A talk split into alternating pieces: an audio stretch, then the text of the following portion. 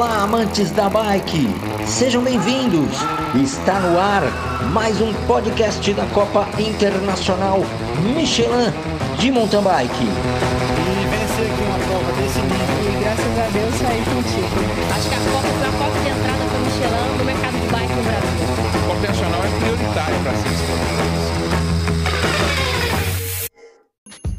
Fala aí pessoal, bem-vindo a mais um episódio do nosso podcast. O assunto de hoje é o doping, um assunto de extrema relevância é, e que os atletas aí, não só os profissionais, mas também os, os menos experientes que estão começando aí na carreira do, do, do, esporte, especificamente aí do mountain bike, e também até os, os atletas master, né, que tem várias categorias aí que contam pontos para o ranking brasileiro, ranking estadual, e é muito importante as colocações que o Camilo vai fazer com a gente hoje. Então, espero que vocês gostem. Um abraço.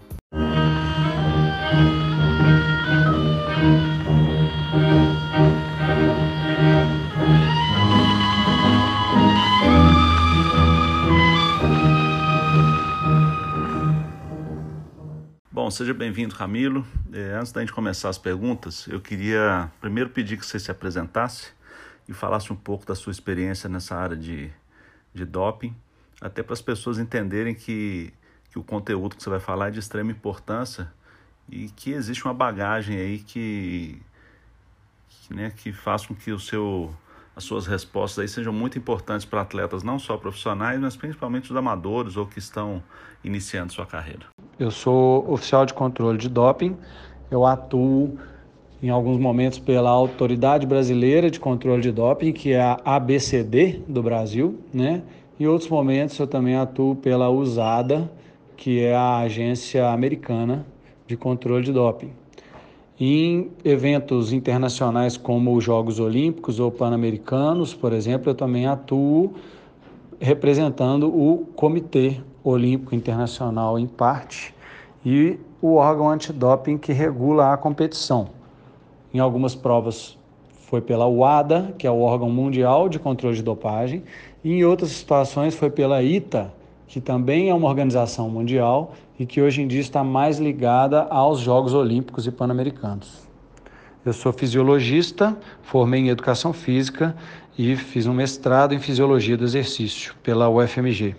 Como é que você definiria o doping? É, só para a gente começar essa entrevista, é, qual seria a definição de doping? Como é que, como é que você encararia, explicaria para os nossos ouvintes aí essa, essa palavra aí tão forte assim e, e, e o mal que ela faz para né, o esporte de uma maneira geral? O conceito de doping mais seco é o uso de métodos ou substâncias que possam promover uma vantagem para um atleta em relação aos outros de maneira desleal. O que é maneira desleal? Método, no caso do ciclismo, por exemplo, seria um motor elétrico, por exemplo, na bike, escondido. É um equipamento não permitido, não é o padrão da, da competição, e a pessoa usa isso de maneira escondida para levar vantagem, né? Mas aí é uma área do doping que não ofende a saúde né, do atleta. O conceito é, mais bonito do antidoping é, o uso de substâncias que são prejudiciais à saúde, mas que de certa maneira possam levar um atleta a ter uma vantagem ao, em relação aos outros competidores. Então, tem substâncias que podem aumentar, por exemplo, a força física de um atleta, mas que a, a curto, médio ou longo prazo podem gerar problemas sérios à saúde. Então, ele, por exemplo, ele ganharia uma, duas, três competições, mas o futuro dele como um indivíduo saudável está seriamente comprometido. Então ele trapaceou usando algo proibido. Proibido por quê? Porque faz mal à saúde, mas ele quis usar para ganhar vantagem em relação aos outros atletas. Então eu gosto de frisar bastante isso e é a pegada da UADA, da Agência Mundial de Controle de Dopagem. Eles são muito ligados, é uma, um conceito diretamente associado à saúde e à trapaça. Sempre existiu uma luta aí contra o doping, né? Contra o doping é, no esporte. Como é que você vê essa evolução? É, o, o, a estrutura que tá, tem montada para o antidoping, é, você acha que está acompanhando essa, essa, essa questão dos atletas se doparem, né? Porque a gente vê atletas aí que se preparam e tentam fugir do, do exame de toda forma. Como é que está essa, essa evolução do antidoping né, contra essa, isso aí? É, a história do doping e do antidoping, né? Ela começou com o doping. O doping começou, os atletas admitiam usar substâncias, porque não existia nem proibição do uso. E aí, com o passar dos anos, é, o raciocínio sobre isso, se isso oferece mal à saúde ou não, né, com esse pensamento, o antidoping surgiu de uma maneira bem fraca em relação ao doping, as, as formas de detecção de cada substância ou de cada método, e isso vem evoluindo sempre atrás do doping, né? Um grande passo que o antidoping deu foi a criação do passaporte biológico, que ele não analisa, ele não procura a substância no atleta. Ele procura uma alteração de níveis biológicos do atleta. Então são feitos alguns exames ao longo do ano no mesmo atleta, traça-se o perfil biológico desse atleta e durante o ano, se ele tem algum exame que foge àquele perfil de uma maneira pontual, se tem um pico ou uma grande queda, é, isso provavelmente será considerado uma prova, independentemente de se detectar a substância no atleta ou não. Então, esse, essa ferramenta, o passaporte biológico, ela deu um salto muito grande no antidoping, porque não é necessário estudar sobre a detecção de uma substância sintética que acabou de ser lançada, né, um método para detectar essa substância e sim um método para detectar o que, o que essa substância causou de alteração no corpo. E detecção de níveis biológicos é uma coisa completamente já entendida. Então, é um método que promete ser o futuro mesmo, já é o presente mais seguro do antidoping e promete ser o futuro. O antidoping, quando ele acontece só em competição, são momentos muito pontuais que normalmente o atleta que está trapaceando, ele já se prepara para não cair num exame, né? para não, para não ter nada detectado no sangue dele naquela prova. Né? Alguns atletas não, nem conseguem fazer isso, então azar são detectados, mas outros conseguem. Então, o antidoping mais eficiente, quando a gente não fala de passaporte biológico, é o teste fora de competição, realizado na casa dos atletas ou no ambiente de treinamento. E esse teste ele vem crescendo ao longo dos anos. Ele depende diretamente de verba, porque são números grandes de testes isolados, não dá para você fazer 20, um mesmo oficial não consegue fazer 20 testes em um dia, né? Ele vai visitar no máximo três localidades em um dia. Então, o gasto é muito alto e é por isso que ele não cresceu tanto, mas ele vem crescendo. Os testes fora de competição estão crescendo muito e os testes em competição vêm diminuindo. Em vez de chegar numa prova e testar os 10 primeiros colocados ou testar 20 pessoas em sorteio, os testes são mais pontuais, são só o pódio e depois dois ou três sorteios. Né? Estão economizando verbas de exames em competição e destinando para o fora de competição. E normalmente estão incrementando esses testes para terem informações para o passaporte biológico, que será realmente a maior maneira de detectar um doping de agora para frente. Camilo, recentemente nós vimos aí o Rubinho, né? Ele foi pego no exame antidoping é, em dois exames, eu acho, se não me engano, e, e, ele tem feito a defesa dele. É um atleta que tem mais de 40 anos, né? Ele não tem motivo nenhum para se dopar, né? Porque ele está se defendendo e parece que foi uma contaminação de, de, de produtos, né? Se não me engano. É, qual é a preocupação que o atleta deve ter? Qual é a dica que você passaria para o atleta, né? O da Júnior e outros atletas aí de qualquer categoria, de qualquer idade? que leva a sério né, a competição e que ele não pode se dopar, como que ele tem que se preocupar com esses com esses alimentos para que não estejam dopados e ele seja punido aí depois? Bom, sobre os casos de contaminação de suplementos, por exemplo, está é, tá cada vez mais comum. Né? A variedade de fábricas e marcas de suplementos é muito grande, cresce exponencialmente, porque esse mercado está rendendo muito dinheiro. E a seriedade das fábricas não vem crescendo junto com isso. Então, existem muitos suplementos, alguns produtos que no rótulo só tem o que é permitido, só que são suplementos contaminados propositalmente com outras substâncias que vão causar uma sensação aumentada no atleta de alguma vantagem, né, de algum benefício, e o atleta acaba gostando né, e consumindo mais esse produto. Então existe a contaminação intencional das fábricas e também existe a, a contaminação não intencional.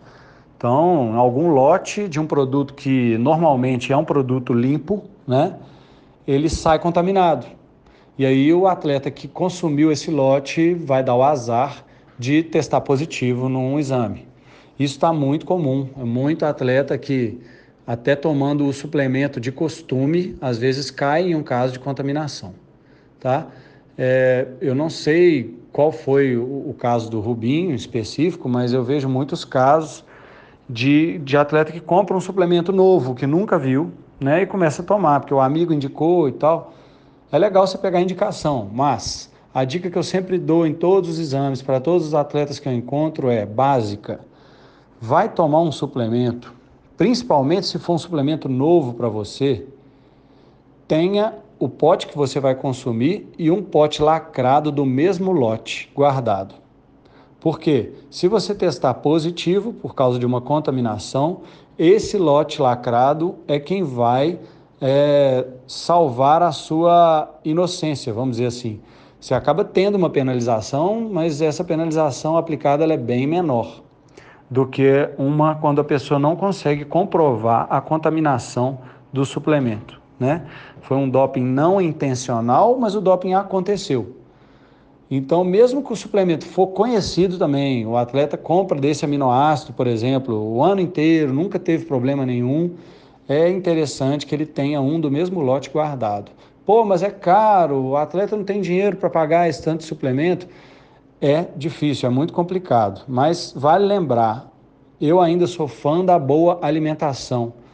É, um atleta que treina até quatro horas por dia, ele consegue, claro que de uma maneira não tão prática com o suplemento, ele consegue com uma dieta rica, rica em tudo, né? uma, uma alimentação convencional, mas rica em cores, em todos os nutrientes, ele consegue ter um desempenho adequado, tão bom quanto quem usa um suplemento. Vai dar mais trabalho para cozinhar, para comprar, mas não necessariamente um atleta tem que tomar suplemento.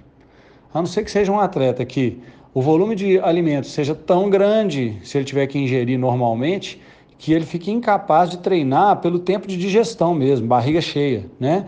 Aí sim é uma situação onde o atleta não tem outra opção, ele tem que suplementar para conseguir ter um aporte proteico, de vitamina e de calorias maior é, e que seja o suficiente para a demanda do treino dele. Né? Então, primeiro é avaliar se realmente tem que tomar um suplemento. Então, procurar um bom nutricionista ou nutrólogo para orientar isso, né? ver os níveis sanguíneos e ver o que está faltando. O resto é psicológico. Confiar no suplemento e não confiar num bife, numa beterraba, está sendo uma coisa muito comum. E aí, se tem que tomar mesmo suplemento, voltando a dizer, compre sempre um do mesmo lote guarde na gaveta. É, e aí, falando até uma. A gente tem visto, a gente fala sempre doping, mas a gente relaciona sempre ao atleta, né? E e aí como você vê, por exemplo, essa questão do DOP eletrônico, né? Hoje a gente tem a, as bicicletas elétricas aí que a gente tem que fazer uma série de testes, né? Esse ano nós vamos ter as bikes elétricas pela primeira vez contando pontos para você ir na Copa. E, e a gente está tá se preparando para fazer um, um exame antidoping nas bikes antes e depois da prova. E como é que você vê essa questão desses, dessa preocupação, assim, inclusive não só no doping, mas essa preocupação do doping eletrônico ou outro doping, outro, tipo de doping que exista? Bom, quanto ao doping mecânico, né, que a gente chama de eletrônico, porque a bike normalmente a, o motor dela é elétrico. Então, o doping mecânico ele é uma questão super preocupante, né? Fora do Brasil, tem países que, onde ele é muito comum, o acesso aos motores, a tecnologia é muito maior. E nesses países as provas já têm uma checagem das bicicletas pré-prova e pós-prova e depois da checagem essas bicicletas ficam já guardadas na área de competição, o atleta tem que deixá-la preparada até o dia seguinte na hora da largada. Então, é uma equipe separada do antidoping que faz essa vistoria dos motores, não é o oficial de controle de doping. É, nas Olimpíadas do Brasil isso aconteceu aqui, eu participei, é, assisti, foi muito interessante. Tem alguns locais são usados até scanners para verificar a bicicleta até por dentro. Mas a vistoria de um bom profissional, que é o que a UCI tem empregado né, nas provas grandes, é o suficiente, pré e pós-prova, né? Para ver o que, que, o que, que tem na, na bike até a hora, o momento que ele deixou ela já lá no pronta para a competição e como que a bike terminou a prova. Por quê? Ah, existem apoios no meio da prova, existem mil maneiras de você inserir alguma coisa numa bicicleta no meio de uma prova. Claro que isso é muito mais difícil, mas para ter uma maneira mais fiel de, de detecção, há uma vistoria pré e pós-prova. Eu vejo essa questão como algo preocupante, mas assim, em questão de métodos de detecção, é uma forma bem mais simples da gente detectar do que os dopings de substâncias, né, por substâncias. Os outros tipos de dopings, né, fugindo ao ciclismo um pouco, por exemplo, é um doping por substância, mas não é para o atleta, é para o cavalo. Então, no hipismo, é, sempre foi bastante utilizado e existe um controle de doping, feito até por uma equipe de veterinários, é, com os cavalos, muito mais do que com os jockeys.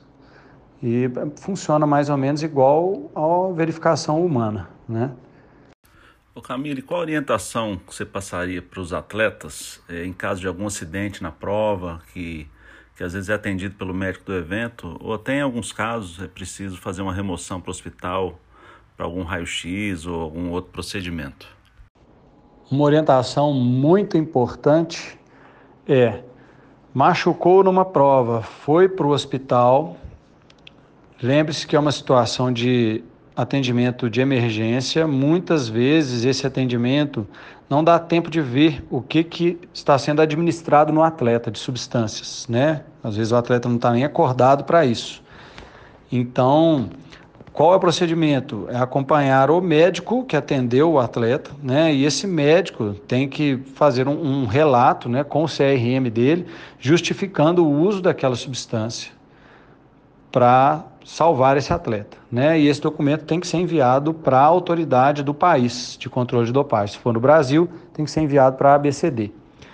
Se o atleta, em outra situação, ele precisa tratar de uma doença, de um problema, e esse tratamento envolve o uso de uma substância proibida, é, o médico que vai administrar ele tem que justificar que somente essa substância é, vai ser adequada para o tratamento. Ele vai fazer isso num formulário que chama AUT, T de tatu. A AUT é autorização para uso terapêutico de uma substância, né? Esse formulário está no site da BCD. Então o médico tem que pegar esse formulário, preencher tudo, justificar o uso da substância e o, a quantidade, né, a concentração dessa substância para o atleta usar. Então, tem atleta que tenta trapacear pegando uma AUT, porque ele precisa mesmo de uma substância, mas aí ele usa muito mais do que a necessidade para o tratamento.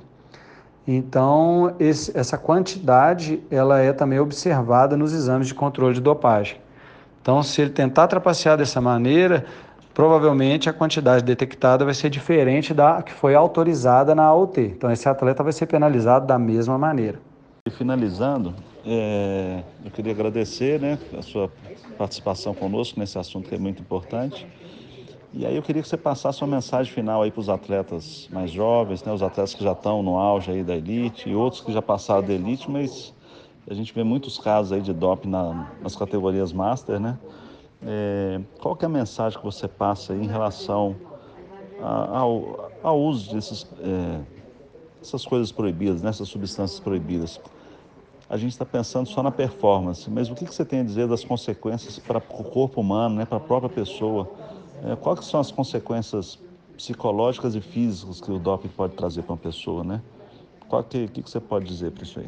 Bom, para fechar, eu vejo o doping e as consequências dele em dois caminhos. Uma consequência grande para a saúde. As substâncias proibidas, elas não são proibidas à toa. Se algum médico fala para você que tem um exame que fala que o quanto você pode usar, que não vai fazer mal, é mentira. Isso não existe. Reposição hormonal existe para quem tem problema de hormônio, para quem está em queda, não para quem tem uma taxa próxima ao mínimo da idade, né? Mas ela está próxima ao mínimo, mas ela está dentro da margem saudável e ela não vem em queda, em queda acelerada. Então não há por que repor um hormônio. Né? Tem muita gente receitando hoje em dia reposição hormonal sem a necessidade, e isso vai causar mal sim à saúde. Quais são os males? Ah, de morte súbita, a infarto, a pequenas tromboses, a AVC, mil coisas que podem acontecer em um ano, ou em cinco, ou em 20 anos, mas que essa pessoa vai ter um mal muito antes do que a genética dela conduziria para esse mal. Né? Então, em resumo, a pessoa está abreviando a vida, literalmente. A outra coisa que é grave para o mundo competitivo é muitos atletas têm uma demanda do esporte que ela facilmente é atendida pela uma alimentação comum, igual eu já falei anteriormente. A deposição de um, de um sucesso em cima de um suplemento, às vezes o menino toma um pó de beterraba com um complexo de aminoácidos. E aí ele está acostumado com aquilo e ele associa, sem querer, é, psicologicamente, o bom desempenho dele ao uso desse suplemento. Isso não é intencional, isso acontece na medida que você vai usando e vai tendo bons resultados. Um belo dia o pote acabou, o, o, o atleta está longe da farmácia, longe da loja de suplemento, e aí o atleta vai cair de rendimento bruscamente. Então ele construiu ao longo de anos um psicológico frágil, né? um psicológico que não crê em si mesmo, na própria força. Ele crê sempre, sempre em algo externo. E essa crença em algo externo é algo muito grave para o atleta. Esse cara não se torna campeão.